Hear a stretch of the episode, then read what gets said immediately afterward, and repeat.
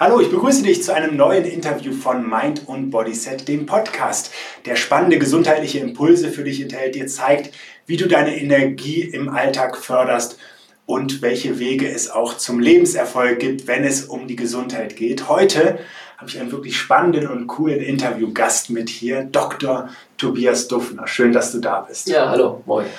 Tobias Duffner war über zehn Jahre bei Werder Bremen als Profisportler, als Torwart tätig hier in der U23 und zählte auch zum Bundesliga-Kader von Werder Bremen. Er hat nebenbei viel in seine Weiterbildung investiert, zählte also nicht nur zu einem sportlichen Talent, sondern hat parallel seine, seine Ausbildung in, in der John Moores University in Liverpool, ähm, seinen MBA dort gemacht und im Anschluss hat er promoviert und zwar zu dem Thema Strategic Equity Partnerships in Football. Ich hoffe, ich habe es richtig gesagt und damit alle anderen jetzt auch noch ein bisschen was da erfahren. Also im Wesentlichen geht es darum, warum Sponsoren eben nicht nur Geld in Werbung in die Vereine stecken, sondern sich parallel auch an Vereinen beteiligen, also wirklich zu Mitbesitzern werden, kann man so sagen, ne? Anteilseignern. Genau, genau richtig. Ja. Ansonsten ist er auch unternehmerisch tätig ähm, und wird jetzt uns sehr, sehr spannende Inhalte und Erfahrungen aus seiner Sicht des Profisportlers berichten. Nochmal schön, dass du dabei bist und hier Rede und Antwort stehst. Ja, vielen Dank, Ben. Ich freue mich auch sehr. So, meine erste Frage lautet, ähm, also viele wollen ja gerne das Talent und vielleicht den Körper oder den Ruhm eines Profisportlers haben. Aber was muss denn wirklich ein Profisportler alles zusätzlich mitbringen, um eben auch erfolgreich zu sein?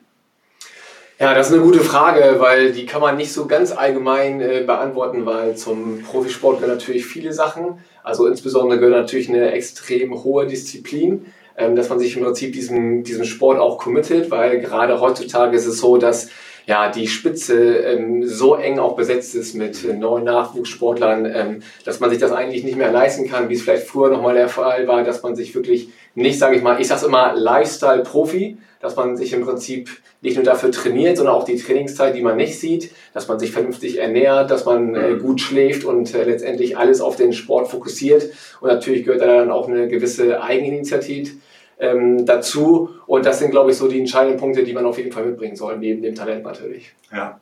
Gut, dass du Eigeninitiative mitbringst, das sieht man. Ich glaube, nicht jeder Profisportler hat am Ende seiner Karriere noch den Doktortitel nebenbei gemacht und sich auch universitär so, universitär so weitergebildet.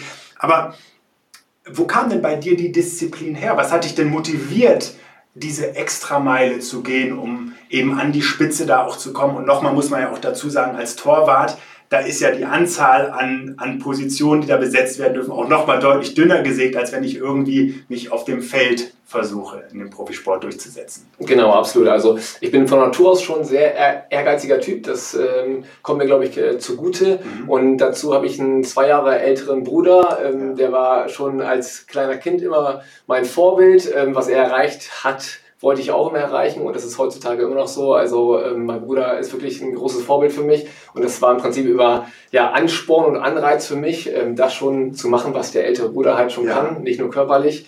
Ähm, und dazu war es eben so, dass ich körperlich echt ein Spätzünder war und ähm, ja, man mir oft gesagt hat, okay, das kannst du noch nicht oder du bist noch zu schwach oder du hast eine Hühnerbrust, die ich heutzutage hoffentlich nicht mehr habe. naja, dem Profisportler, ne, da kommt er nochmal durch. Auch körperlich muss man sich natürlich messen. Absolut, genau. Und äh, das war für mich schon immer so ein Anreiz, wenn andere zu mir gesagt haben, das kannst du nicht, es denen dann auch wirklich zu zeigen und zu sagen, okay, ähm, ich zeig dir mal, ähm, dass ich das doch kann. Und äh, das hat mich im Prinzip auch so ein bisschen gepusht und begleitet mich jetzt auch noch äh, ja, während meines Lebens und ja, genau. ja. Willst du einmal kurz sagen, wie, wie alt du bist? Auch das ist ja spannend vielleicht, weil ähm, wann endet so eine Profikarriere? Das, das ist ja sehr unterschiedlich. Genau, ich bin jetzt äh, 36 Jahre jung, ähm, habe letztes Jahr im Sommer aufgehört, also mit 35. Ja. Und ähm, ja, ich glaube, es ist für, ein, für einen Torwart, hätte man vielleicht noch ein, zwei Jahre weiterspielen können, aber es hängt immer so ein bisschen vom Körper ab. Bei mhm. mir gab es dann schon den einen oder anderen Bereich, der ein bisschen gezwickt hat. Und ähm, von daher bin ich, äh, ja, sag ich mal, mit dem Werdegang dann auch so recht zufrieden. Ja. Ja, darüber werden wir natürlich auch nochmal sprechen, über die gesundheitlichen Aspekte des Profisports. da vertrete ich auch eine Position, aber es interessiert uns natürlich aus der Praxis Dinge zu erfahren. Ähm, und ich, ich kann das sehr gut nachvollziehen. Auch ich habe ja einen älteren Bruder. Ich glaube, dass es immer ganz gut ist. Da ist man, äh, ist man auch schön angespornt. Umso schöner ist es natürlich auch in der Familie, sich seine Vorbilder zu suchen. Hast du auch im Profisport Vorbilder, Vorbilder gehabt, die, an denen du dich ähm, orientiert hast, die dich inspiriert haben? Unbedingt. Und zwar war es äh, zu Beginn war es Bodo Illner. Ähm, ja. ja. einige kennen ihn vielleicht nicht mehr, aber unser Weltmeistertorhüter von 1990, damals beim FC gespielt, also Köln. Äh, ich war früher großer Köln-Fan und ja. das war im Prinzip so mein erstes wirklich wahres Idol. Und äh, ja, hinten raus war es dann tatsächlich Oliver Kahn, ähm, aufgrund seiner Mentalität, aufgrund seines Ehrgeizes auch, äh, würde ich schon sagen, dass ich mir von ihm auch viel abgeguckt habe. Ich glaube, wir ähneln uns auch ein bisschen äh, von der Einstellung her und von der Mentalität her. Und Frisur jetzt nicht so, aber. Ja, Frisur, da hat er sicherlich noch deutlich mehr Haare auf dem Kopf als ich. genau, ähm, aber das äh, sind so meine beiden äh, größten Vorbilder ähm, gewesen. Und ich glaube, es ist auch wichtig, dass ähm, gerade junge Sportler Vorbilder haben. Ich habe die Erfahrung gemacht, dass es heutzutage leider nicht mehr so der Fall ist. Mhm. Ähm, aber ich glaube, es ist wichtig, dass, äh, dass man Leute hat, wo man ähm, hochschauen kann und wo man sich auch ein bisschen was abgucken möchte. Mhm. Ja. Und klar, über einen Oliver Kahn mag man denken, was man will. Er ist sportlich ein absolutes, äh, ein absolutes Ausnahmetalent gewesen. Und nicht nur Ausnahmetalent, denn ich glaube, auch er hat immer hart dafür gearbeitet und bringt eben auch diese Komponente, äh, Komponente des, des Dirigenten, jemand, der Verantwortung übernimmt, mit. Also mit Sicherheit Dinge, die man sich von ihm auch gut äh, abschauen kann. Definitiv. Ja. Ähm, jetzt ist es ja so, ähm, und das sind auch Dinge, die uns, äh, ich sag mal, Alltagsbanausen immer wieder beschäftigen. Wir haben ja nicht das eine Spiel, auf das wir uns dann äh, fokussieren und bei dem wir Leistung bringen dürfen, sondern bei uns ist es immer wieder auch im Alltag so, ich sag mal, statt den 90 Minuten, die ihr auf dem Platz verbracht habt, ähm, sind es bei uns vielleicht die, die Meetings, ähm, die Calls oder die Kundenbesuche, in denen wir auch Leistung auf den Punkt bringen müssen. Aber ähm, wenn das auch aus einer Körperlichkeit im hohen Maße bei euch und bei dir dann erfolgen musste, was, was hast du gemacht, um wirklich auf den Punkt deine Leistung abzurufen und zwar eigentlich immer wieder auf absolutem Top-Niveau, denn sonst stand ja schnell auch mal so ein Spiel auf der Kippe, ne? gerade wenn man der letzte Mann ist hinten. Ja, absolut. Und das ist gerade das Besondere am Torwartspiel, dass es da natürlich viel um die mentale Stärke auch geht, mhm. ähm, was körperlich nicht so, sage ich mal, nicht ganz so vorne ist wie halt beim, beim Feldspieler. Und ähm, da gibt es mehrere Punkte. Also der erste ist natürlich, dass du dich schon in der Trainingswoche gut vorbereitest, mhm. ja? dass du im Prinzip alles dafür tust, dass du jeden Tag gut trainieren kannst. Ich habe es eben schon mal kurz angesprochen, dass du dich wirklich gut ernährst, dass du auch gut schläfst, ähm, mhm. dass du im Fokus bist und im Prinzip so zum Wochenende hin, zum Spieltag hin, versuchst in so eine Art Flow zu kommen. Mhm. Ähm, und wenn du dir selber wirklich mit ruhigem Gewissen sagen kannst, du hast dich erstmal super vorbereitet, mhm. ähm, du hast dafür alles getan, dann gehst du schon mal mit einem guten Gefühl ins Spiel. Mhm. Ähm, und dann ist es natürlich so, dass du im Spiel dir selber nicht so diesen Druck machen solltest, was natürlich äh, am Anfang der Karriere mal ein bisschen schwieriger ist vielleicht ja. äh, als, äh, als gegen Ende, weil dann kann man da schon besser mit umgehen. Ja. Auf der anderen Seite, wenn man ganz jung ist, ähm, dann ist man auch noch unbekümmert, also das hält sich so ein bisschen die Waage. Ähm, aber dass man dann wirklich Spaß hat, dass man da rausgeht und Spaß hat und nicht ähm, negativ denkt, sondern eher positiv ähm, ich kenne viele Kollegen, die mal gedacht haben, oh, wenn das schief geht, wenn das schief geht, mhm. dann ist man im Prinzip in, schon in so einem negativen Fluss drin, sondern ja. dass man da wirklich ein positives Mindset an den Tag legt ähm, und einfach dann Spaß an der Sache hat. Und ja. ich habe es immer genossen. Also wenn du dann vor 10.000, 15.000 äh, spielst und die sind alle gegen dich, also was Schöneres gibt es eigentlich nicht. Ne? Also Hauptsache, du hast diese Stimmung, ob die jetzt für dich schreien oder gegen dich schreien, Hauptsache, ich sag mal, es brennt. Okay. Ähm, ja. Genau, und äh, das hat mich motiviert und das macht im Prinzip Spaß. Ähm, genau, und dann war es natürlich hinterher auch so, dass man dann viel auch im mentalen Bereich gearbeitet hat, äh, dass man da versucht hat, so seine Strategien zu entwickeln, ähm, sag ich mal, ruhig zu kommen und seine innere Ruhe zu finden. Und das mhm. hilft dann natürlich dann auch, ähm, insbesondere dann in Drucksituationen, ähm, dann letztendlich auch einen kühlen Kopf zu bewahren und seine Leistung aufzubringen. Ja.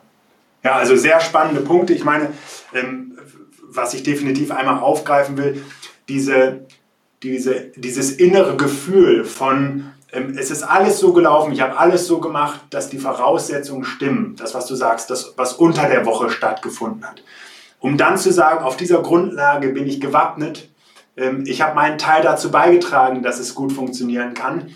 und dann alles nochmal in den Fokus zu stecken. Jetzt äh, rufst du das ab, was du beherrschst und dabei bist du eben bewusst in so einem Maß unterwegs, nicht zu überpacen, aber auch nicht ähm, unter dieser Grenze, äh, unter diesem, diesem Kribbeln zu sein. Also ich glaube, ähm, du weißt, was ich meine. Ist ja auch etwas, wovon wir im Alltag profitieren können. Wenn wir jetzt sagen, ähm, eine gute Vorbereitung zum Beispiel auf einen Termin beim Kunden, ähm, auf eine Präsentation vor den Kollegen, auf ein Angebot oder auf eine Projektarbeit, wie auch immer, ist der eigene Beitrag erstmal um dann zu sagen, es darf durchaus so ein bisschen kribbeln. Das ist nur gut, weil die Anspannung brauchen wir, die macht uns ja auch wacher, die macht uns ja auch leistungsfähiger. Aber darin eben das richtige Maß für sich zu finden. Wie, wie habt, mit was für Methoden habt ihr im Metalltraining gearbeitet? Habt ihr euch sehr stark mit den eigenen Zielen, mit den eigenen Stärken beschäftigt? Habt ihr ähm, vielleicht auch einfach bestimmte Atemtechniken eingesetzt oder habt ihr den Gegner sehr, sehr detailliert analysiert? Was waren das so für Methoden, die ihr eingesetzt habt? Ja, das hast du schon ganz gut zusammengefasst. Äh, also im Prinzip, äh, die drei waren auf jeden Fall dabei. Also klar, Gegneranalyse gehört heutzutage einfach dazu, ja. Äh, dass man sich im Prinzip Videos anguckt, auch als Torwart. Schussbilder, ja. werden die Flanken zum Tor hin oder vom ja. Tor weg. Ja. Man guckt sich die Elfmeterschützen an, das ist klar. Also im Prinzip ist das schon so dieser gläserne Athlet. Ähm, Ob es dann hinterher im Spiel dann wirklich immer so kommt, ne, das steht dann immer noch auf dem anderen Blatt. Aber letztendlich, wie gesagt, man hat sich gut vorbereitet. Ich persönlich habe auch viel noch mit autogenem Training gearbeitet, mhm. um wirklich da auch die innere Ruhe ähm, äh, zu finden und am Ende oder zum Ende der Karriere hin auch wirklich nochmal versucht, das Unterbewusstsein zu besprechen. Ja. Das äh, hört sich jetzt vielleicht ein bisschen spirituell an, aber ähm, man kann das Unterbewusstsein wirklich besprechen und dann letztendlich wirklich mit positiven Leitsätzen sich selber in, in, die, in diese Stimmung dann aufzubringen. Ähm, das hat mir sehr gut geholfen und äh, was mir auch persönlich sehr geholfen hat, was auch vielen meiner Kollegen hilft, ist wirklich vorm Spiel gute Laune zu haben. Und das mhm. kriegen viele einfach hin, indem sie die Musik hören, äh, ja, die ihnen letztendlich dann auch die gute Laune dann bereitet. Ich glaube, spätestens seit der letzten erfolgreichen Weltmeisterschaft aus deutscher Sicht wissen wir, ja. dass diese Lieder eine große Rolle spielen und eben auch eine gewisse Stimmung auslösen. Ich sage immer, Emotionen sind sozusagen die Farbe unseres Lebens, weil sie eben genau diese dieses Kribbeln, diese, diese Motivation mitschüren können. Und deswegen ist das natürlich unheimlich wichtig. Und du hast ja auch nochmal eine Sache gesagt, unabhängig davon, ob du nun Profifußballer bist oder warst oder ob du ähm, Profi-Bürotäter oder Bürotäterin bist, Profisekretärin, Profi-Chefin, ähm, es ist, glaube ich, immer so, wenn etwas Spaß macht, dann ist einer der wichtigsten Erfolgsfaktoren schon mal gegeben. Und wenn dir dein Job einfach keinen Spaß macht, egal was du machst, dann wird es immer schwierig, weil dann wird eben einfach diese Disziplin oder auch diese Konkurrenz, die wir brauchen, um uns richtig und wohl zu fühlen, ähm, ob wir nun vom Kopf sagen, aber wir verdienen viel Geld und vom Herz her sagen, aber ich mache irgendwie nur Scheiße und, und drehe irgendwelchen Leuten etwas an oder so, dann wird es schwierig, ne? dann entstehen eben Diskrepanzen. Und du kannst in diesem Podcast und auch in diesem Interview definitiv auch über die geistige Komponente und über ähm, das Thema der äh, Autosuggestion oder Selbstaffirmation oder sowas sprechen. Denn auch wenn du vielleicht im aktuellen Moment noch etwas kritisch dem gegenüberstehst und vielleicht auch sagst, ja, das klingt für mich schon ein bisschen spirituell, dann würde ich dir einfach empfehlen, und das muss ich jetzt mal so deutlich sagen, dann stell dich doch jeden Morgen mal vor den Spiegel und sag, ich kriege einen Herzinfarkt und das mit voller Inbrunst. Und wenn du das, wenn du nicht dran glaubst, dann kannst du das ja ruhig machen. Wenn du aber jetzt in dem Moment sagst, meine Güte, das klingt für mich jetzt schon ein bisschen komisch, dann muss ja irgendwas mit drin sein. Und ähm, in unserem Körper passiert einfach und gerade in unserem Geist passiert unheimlich viel, was Gedanken angeht. Und dieses Unterbewusste, was den Großteil ausmacht, über 95 Prozent, das ein bisschen mitzusteuern, das ist nur clever und ist nur sinnvoll.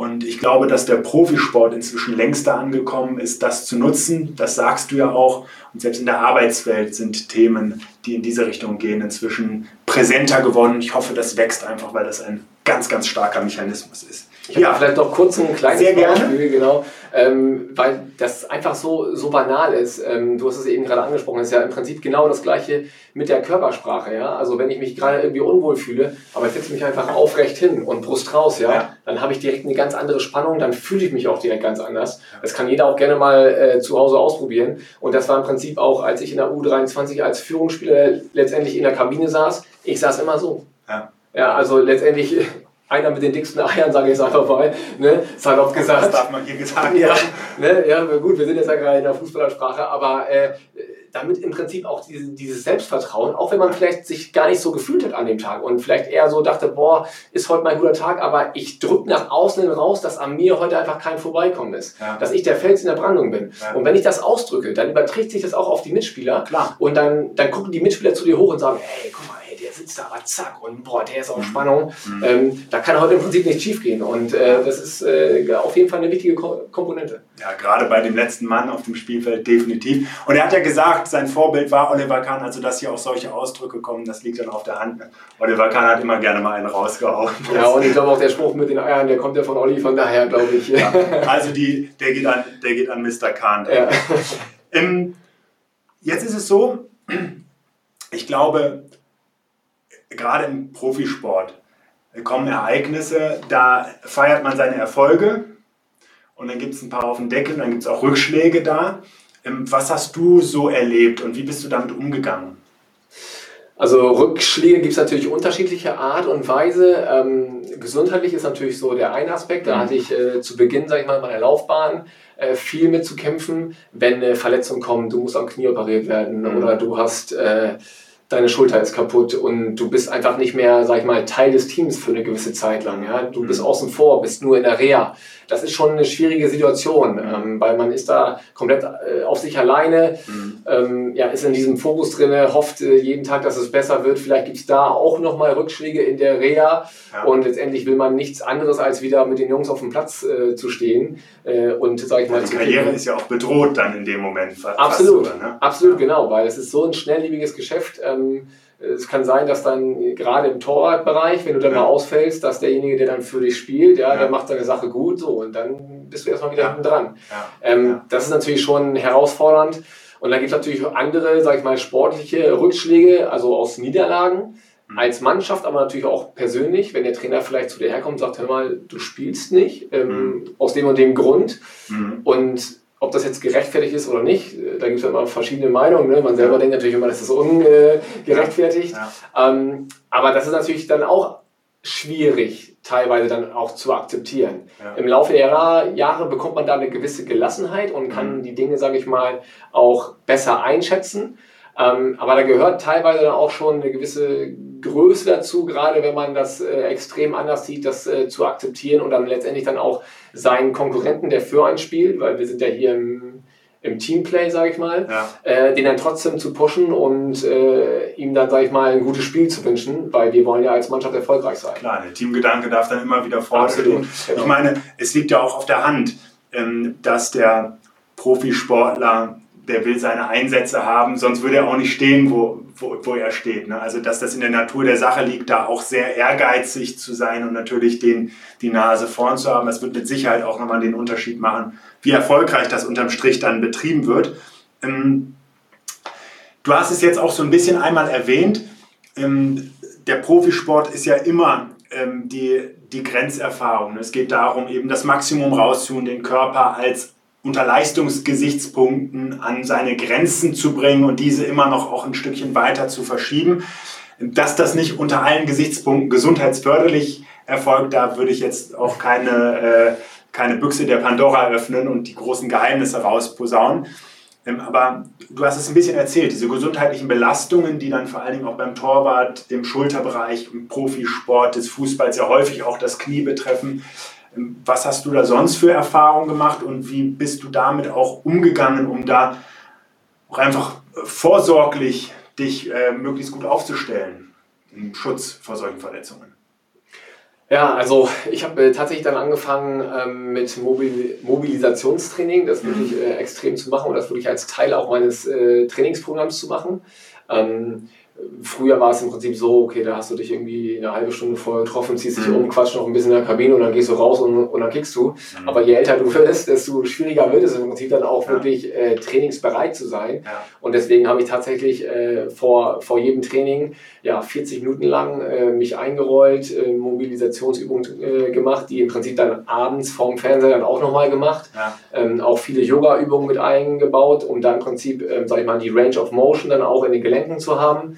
Also das heißt, die Gelenkbeweglichkeit im vollen Umfang der natürlichen Funktion des Gelenks dann auch genau. zu erhalten. Ja? Mhm. Genau, richtig. Ähm, um da einfach auch flexibel zu sein und letztendlich ähm, bin ich auch der festen Überzeugung, dass wenn man seinem Körper die Möglichkeit gibt, sich selbst wieder zu regenerieren und, mhm. sag ich mal, sich selbst zu heilen, wenn man ihm da die Chance gibt, dass der Körper das auch ganz gut selber machen kann. Ja. Ähm, und ähm, das hat mir gerade dann auch in den letzten Jahren wirklich äh, sehr, sehr viel geholfen. Ja.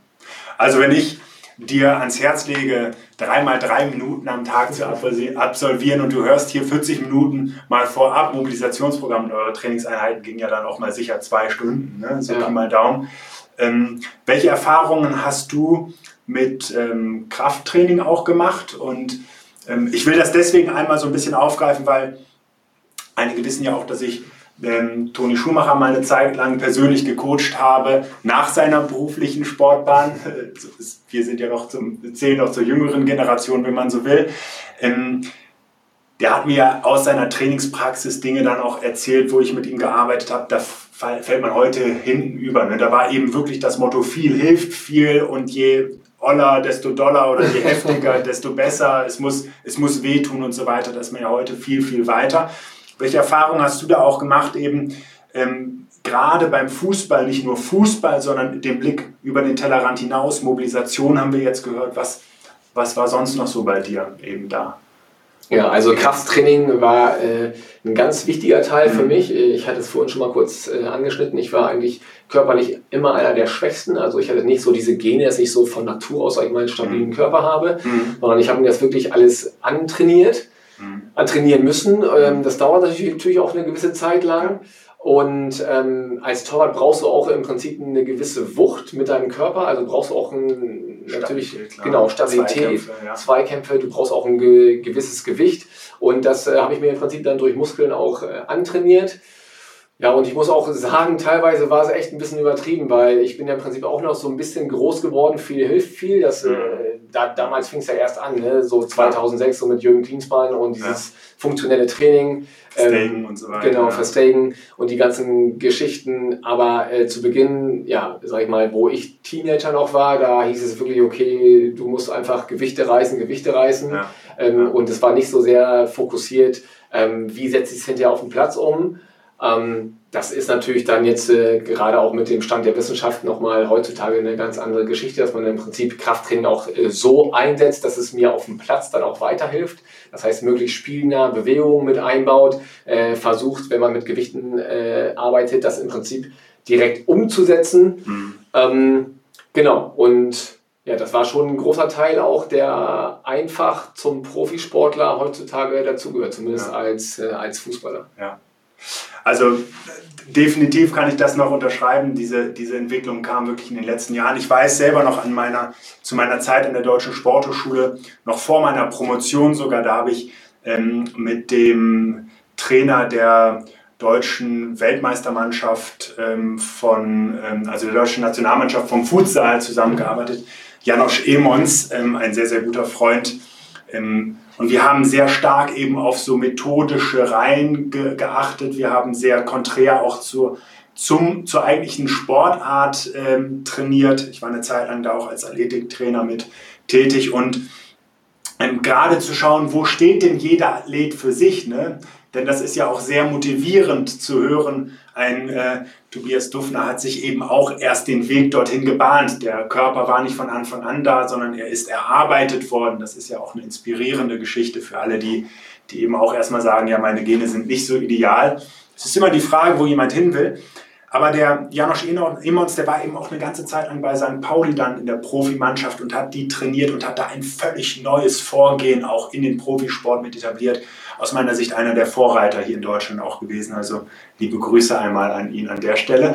Und jetzt interessiert mich ähm, und wahrscheinlich auch viele, die zuhören, einmal, wie viele Stunden hat das echt bei dir die Woche dann ausgemacht? Wenn man jetzt hört, da war eben doch eine ganze Menge Programm. Wie viele Stunden war wirklich effektiv mit Fußball im eigentlichen Sinne verbracht, wenn es um das körperliche Training ging und auch die Spiele, die stattgefunden haben?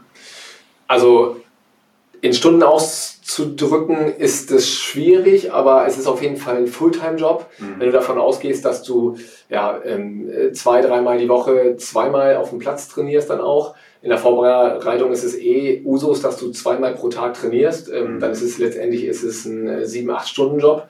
Ja. Ähm, genau natürlich nicht reine Trainingszeit, aber reine Trainingszeit, also pro Training kannst du letztendlich auf dem Platz in der Regel anderthalb Stunden bis zwei Stunden ja, äh, ja. einberechnen. Dann habe ich äh, vorhin schon gesagt, dass man sich letztendlich einrollt, sich aufs Training vorbereitet. Das gehört natürlich ebenso dazu. Dann gehört eine ja. Trainingsnachbereitung dazu, dass man sich auch pflegt, mhm. ähm, dass die Knochen letztendlich für die nächste Trainingseinheit dann auch wieder, sage ich mal, frisch und fit sind. Das gehört ja letztendlich alles dazu. Und von daher ist es auch definitiv ein Fulltime-Job. Und ähm, ich glaube, ein ganz normaler Profisportler, wenn der alles zusammenzählt äh, mit Krafttraining, dann kommst du locker auf deine 40, 40, 45 Stunden die Woche. Ja, ja Wahnsinn. Auch das hier vielleicht nochmal eine schöne Inspiration zu sagen, mit wenig ist auch viel erreicht, denn darauf werden wir auch gleich nochmal eingehen. Aber du hast es gerade einmal angesprochen, deswegen will ich es nochmal aufgreifen. Das Thema Erholung, das Thema Regeneration spielt eine große Rolle. Ähm, mir ist das insofern auch in diesem Interview einmal wichtig, weil wir das natürlich einmal durch die sportliche Brille betrachten und wir natürlich sagen, wenn 45 Stunden die Woche eben auch aktiv mit Fußball verbracht werden und selbst wenn es darin nur konkret wirklich 20 Stunden ähm, richtiger Trainingsinput sind, dann ist das jede, jede Menge. Ähm, und dafür brauchen wir natürlich Ausgleich und Regeneration, um eben einfach wieder ähm, leistungsfähig zu sein, aber auch um gesund zu bleiben, um zu schonen, was dabei einfach auch belastet wird. Aber ich finde es auch einfach für eine moderne Gesellschaft, die viel vom Kopf her arbeitet, die viel sitzt, auch wichtig zu sagen, wir brauchen diese Auszeiten in Zeiten steigender psychischer Erkrankungen wie Burnout. Ist es ja wichtig, diese Regenerationszeiten zu haben. Vielleicht können wir da auch von dir als Profi noch mal ein bisschen was lernen. Wie bist du da vorgegangen? Wie, wie, hast, wie sind deine Erfahrungen an der Stelle gewesen? Also Regeneration ist natürlich extrem wichtig, weil ähm, das letztendlich so dieser Counterpart, sage ich mal, zur Belastung ist. Mhm. mhm. Ähm, du kannst nicht einfach nur immer, sage ich mal, durchziehen, ähm, mhm. wenn du, das weißt du als Sportwissenschaftler ähm, genauso wie ich, wenn du da nicht deine Phasen hast, wo du wieder runterkommst, dann hast du auch keinen Trainingseffekt. Mhm. Ähm, von daher, also der, das Wachstum ne, genau. findet genau in der Phase statt, ja. Genau, äh, richtig. Ähm, bei uns Fußballern ist es natürlich einmal die körperliche äh, Seite und einmal natürlich die mentale Seite. Mhm. Ähm, bei der mentalen Seite ist es bei mir persönlich so gewesen, ich äh, gehe gerne saunieren, da kann ich wirklich sehr gut abschalten. Mhm. Und ähm, ich glaube, viele nutzen das dann auch letztendlich. Man liest es ja auch oft äh, in die Gazetten, sage ich mal. Dann haben die Spieler übers Wochenende frei und dann fliegt der mal äh, nach Mallorca oder, oder der fliegt dahin. Dann wird das vielleicht vom Verein nicht so gesehen. Aber für viele ist das eigentlich ist das wirklich wichtig, um einfach abzuschalten und vom Kopf einfach mal andere Gedanken, anderes Umfeld und nicht immer äh, diesen Fokus zu haben und unter diesem Druck zu stehen. Ja. Äh, das, ist, das ist da wirklich ganz wichtig. Und ja, wie gesagt, äh, körperlich muss man sich auch letztendlich diese, die, diese Pausen nehmen. Das kann man wirklich gut optimieren, indem man wirklich gut schläft. Ja. und sich gut ernährt, ja. hatte ich vorhin schon mal gesagt, aber das sind alles so diese Elemente, die dazugehören alles Dinge, die du auch schon von mir einmal gehört hast, wenn es um Energiequellen geht, Gedanken, Nahrung, Bewegung war ja auf jeden Fall da und Schlaf als wichtige Komponente, die die Sache dann rund machen. Ähm, ich würde das gerne nochmal eine Komponente auch wirklich aufgreifen, weil ähm, häufig wird ja der Profisportler auch einfach als, ich sage mal, Gutverdiener, wenn nicht sogar Bestverdiener wahrgenommen, ähm, gerade auch im Fußballsport und das ist ja auch definitiv so. Ähm, gleichzeitig darf man natürlich auch wirklich wahrnehmen, wenn ein ein ähm, absoluter Top-Profi da vor mehreren 10.000 Menschen aufläuft, was das wirklich auch im Kopf für Belastungen sind, ähm, wie da jemand mental auch drin gefordert ist.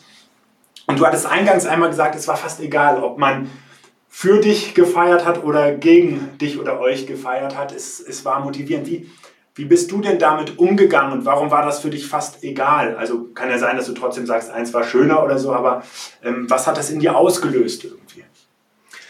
Ja, also ich, äh, ich habe da immer so eine, eine Szene im Kopf, äh, da haben wir mit der U23 in, in Halle gespielt, haben wirklich ordentlich einen auf den Sack bekommen, wenn ich das mal so sagen darf. Wir haben, glaube ich, 6-2 äh, verloren ähm, und dann war es in der 87. Minute tatsächlich der Fall, dass das Stadion, also die 8000 Zuschauer, die, die da waren, alle aufgestanden sind und geklatscht haben, einer geht noch, einer geht noch rein. Mhm.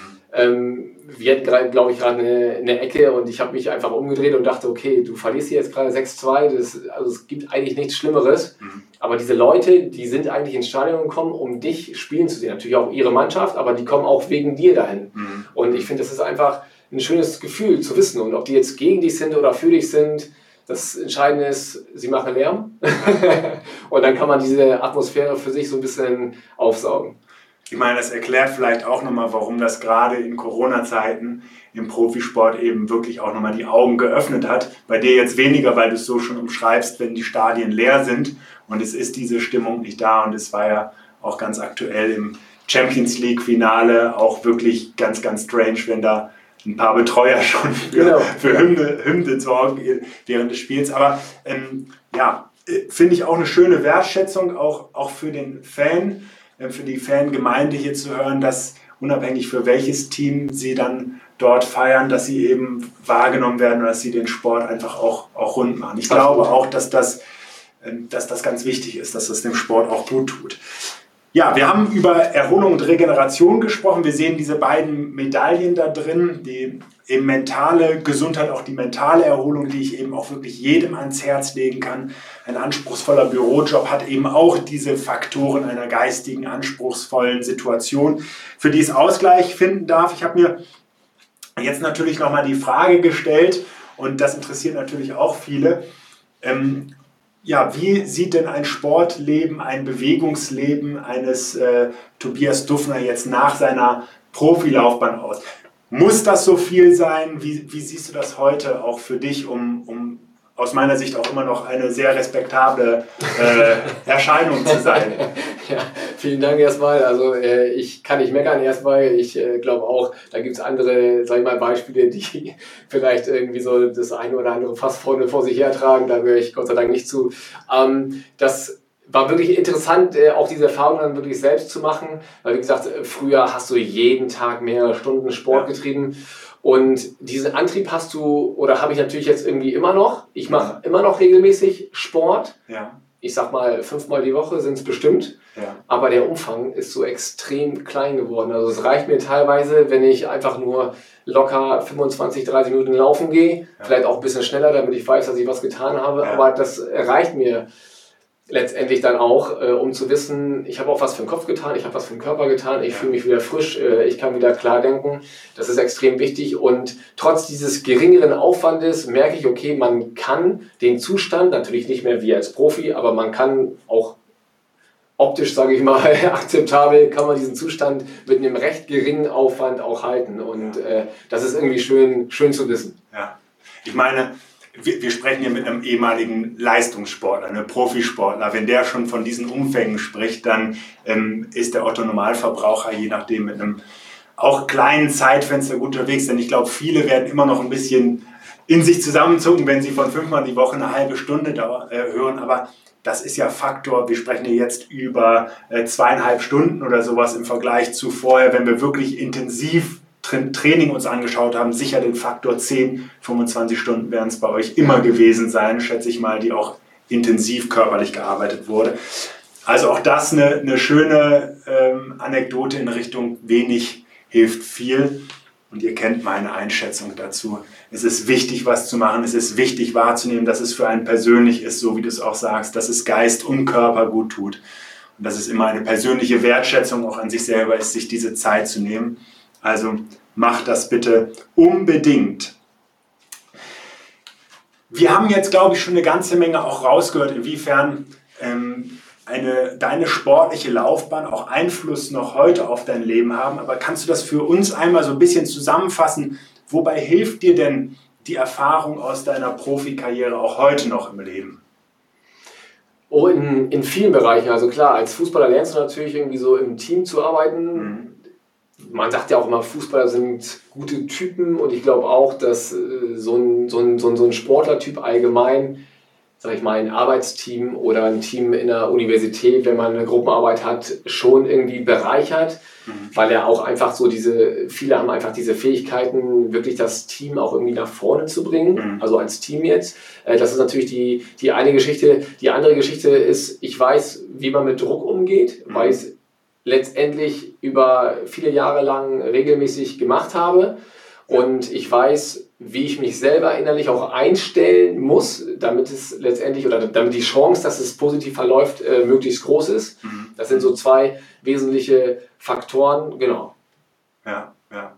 Klar, und die Disziplin, die heute aufgebracht wird, das ist ja etwas, was du auch sagst, was, was in dir steckt. Genau. Ähm, das sind mit Sicherheit alles Faktoren, wenn ich das mal aus meiner unternehmerischen Sicht auch mitkriege, dann äh, sind das die Leute, die natürlich auch gebraucht werden. Ne? Das ist definitiv so.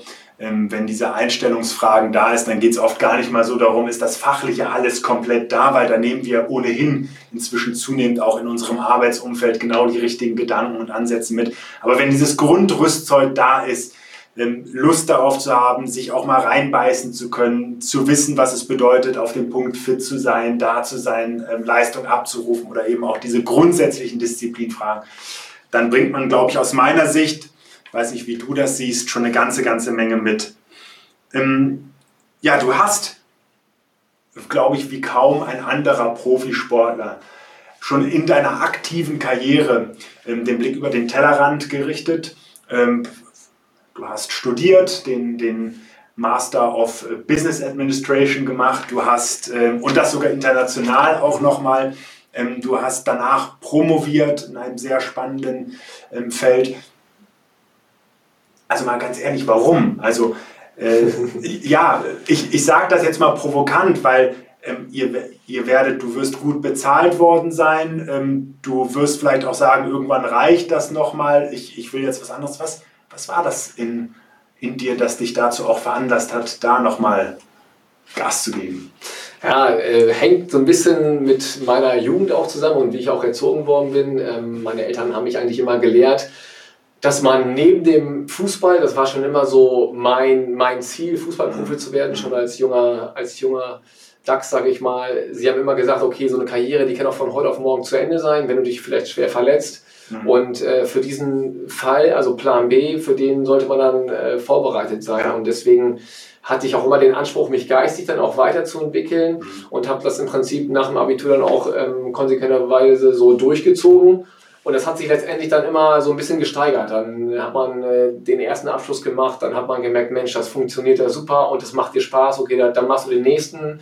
Und ja. äh, so hat sich das im Prinzip so ein bisschen weiterentwickelt. Und ja, letztendlich hat es dann hinterher bis zur Promotion gereicht, genau. Ja, die letzte akademische Würdigung hat man, hat mir immer ein, ein Professor an der, an der Universität gesagt, also auch die noch auf dich genommen. Ja, klasse, Glückwunsch. Auch das finde ich, kann für viele junge sportliche Talente eine Inspiration sein. Ich hoffe, dass man sich daran auch ein Vorbild nimmt, weil ganz ehrlich, äh, 36 Jahre alt, ähm, viel im Leben schon erlebt und noch nicht mal Halbzeit. Von daher geht es jetzt erst so wirklich noch los und dafür gut aufgestellt zu sein und eben diese Mischung ähm, zu haben, ist natürlich wirklich, wirklich, wirklich auch aus unternehmerischer, unternehmerischer Sicht sehr, sehr spannend. Jetzt bist du ja selber unternehmerisch auch tätig als Gesellschafter. Ich habe allerdings so munkeln gehört, dass du dich auch nochmal sogar da ähm, äh, beruflich ähm, äh, neu orientieren willst, nochmal was Zusätzliches machen willst.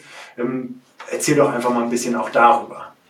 Genau, also letztendlich ist es so, dass ich mich beruflich jetzt auch nochmal neu orientieren möchte. Ich möchte auch einfach nochmal andere Einblicke gewinnen, letztendlich die Scheuklappen so ein bisschen vielleicht vom Sport, vom Fußball ja. äh, wegnehmen und ganz gerne in die Unternehmensberatung gehen, weil dort hat man letztendlich die Chance, wirklich unterschiedliche Branchen, Industrien zu sehen, ja. eine steile Lernkurve dann auch nochmal hinzulegen. Ja. Und sage ich mal, als wissbegieriger junger Typ würde ich jetzt mich einfach nochmal bezeichnen, ist das äh, letztendlich ein gutes Feld, wo man, glaube ich, äh, ganz gut aufgehoben ist und wo man diese Sachen alle erreichen kann. Und mit dem Wissen vielleicht dann später auch nochmal in den Sport wieder zurückzugehen ja. und dann, sage ich mal, beide Sachen zu kombinieren und dann hinterher ja, sage ich mal, mit einem guten Blick auf die Dinge ähm, ja, vorwegzugehen. Bist du schon weg vom Transfermarkt, circa, circa, oder hat man noch eine Chance auf dich?